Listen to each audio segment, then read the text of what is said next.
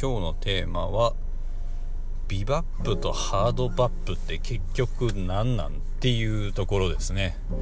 うん、まあちょっとまだまだ勉強しはしたてなんですけどまあこの用語はなんかちょこちょこ聞くなと。あなんかビバップハードバップを経てみたいな。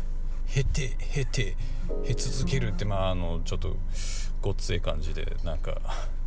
まっちゃんやってましたけどね、まあ、世界チャンピオン。あちょっと話脱線しすぎですけどね。あれ結構好きやったんですけどね。僕は世界チャンピオンだからねだった時はなんかそんな。だから僕は経て経て経て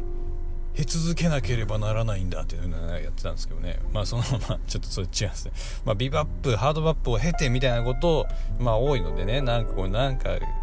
聞いたことあるな。と思ってたんですよ。でもなビバップはまあなんとなく分かったと。まあだからハードバップはまあそのビバップのハード版でしょ？みたいなの思ってたんですよ。まあまあそもそもじゃあビバップって何なんだっていう話にはなるんですけどまあ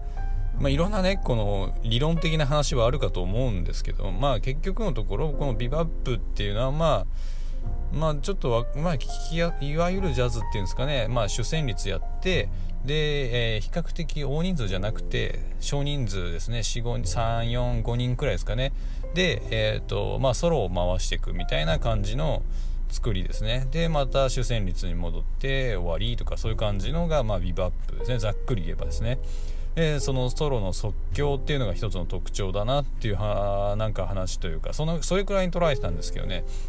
じゃあここのハードバップっていうのと比べた時に何が違うのかっていうとですねまあまあそもそも別物っていう風な考え方でまあいいんだとはいいんですよねきっとね。えー、なんですけどこのビバップっていうのはですねどんどんねあのテクニカルなところを極める予想を呈したみたいなんですよねであの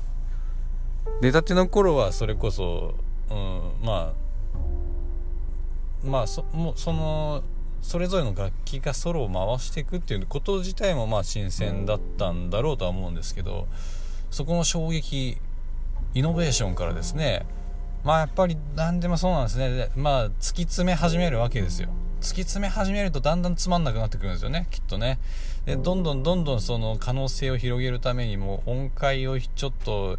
うん、挑戦的にしてみたりですとかユニークにしたりですとか。でもうどんどん早弾きをしていく早弾きっていうんですかね。まあもう超絶技巧みたいな感じでどんどんどんどん早弾きをしていくっていう。まあこうなってくるとまあまず踊れませんよねと。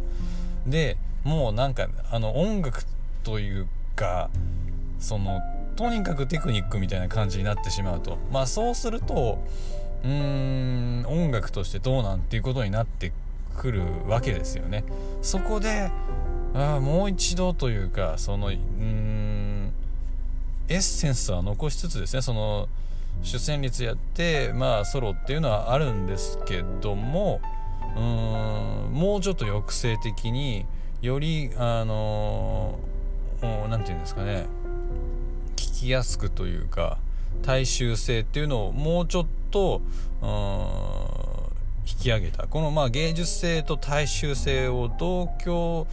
まあさせようっていうのがまあ一つのハードバップの動きだったみたいですね。うんねやっぱこうそうですね。芸術性ですよね。まあもうやっぱこれは踊れないですからね。結構真剣に聴かないともう聴けないような音楽になってきてるそういうのはこう昔の映像とか見ててもなんか睨むように聴いたりするわけですよね。お客さんがね。うん、なんかこの試し試されみたいなね。お客さんもなんか勝負してるしまあソロしてる、まあ、演奏者もなんかこうちょっとバチバチやりながらっていう感じですかね、まあ、実際まあ強調もしてるんですけどもまあ何て言うんですかねお互いのうーん技量を競うっていう意味ではまあなんかスポーツのような感じですかね。うん、まあスポーツはでもあれねまあ一つのなんか可能性として面白いんですけどもやっぱあんまり突き詰めすぎるとまあなんか面白くなくなってくるよねっていうかそこでそこでやっぱりまた一つ大きな転換点が出てくると。まあそういう流れなんですよね。だからねこのビバップとハードバップっていうねこのなんか名前だけ聞くとなんかハードバップの方がすごしすごそうじゃんなんかロックとハードロックで言ったらなんかハードロックの方が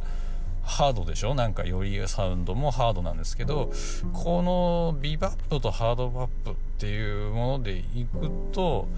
うーん何て言うんですか？その、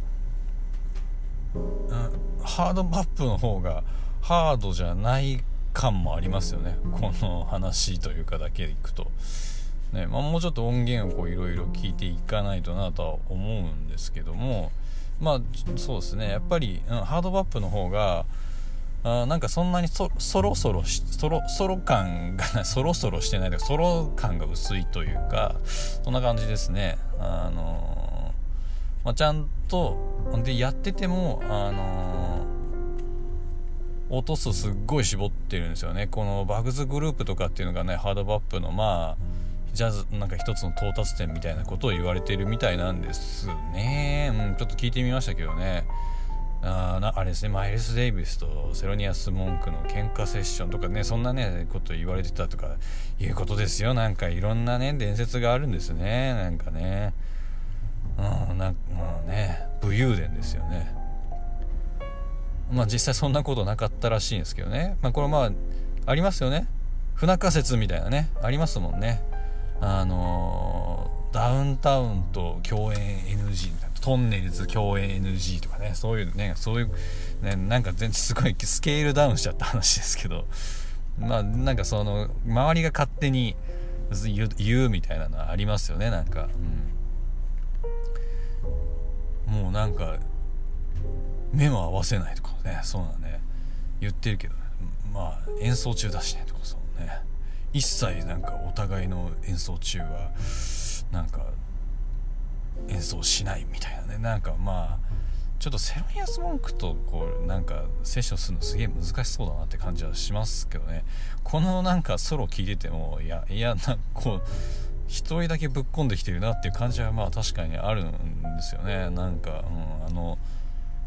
あいやあれすごいですよ。もうなんか何て言うんですかね。そのビバップ感あればまだいいんですよ。あれってなんかすごいテクニカルでこうピラピラピラって弾いた後になんかちょっとは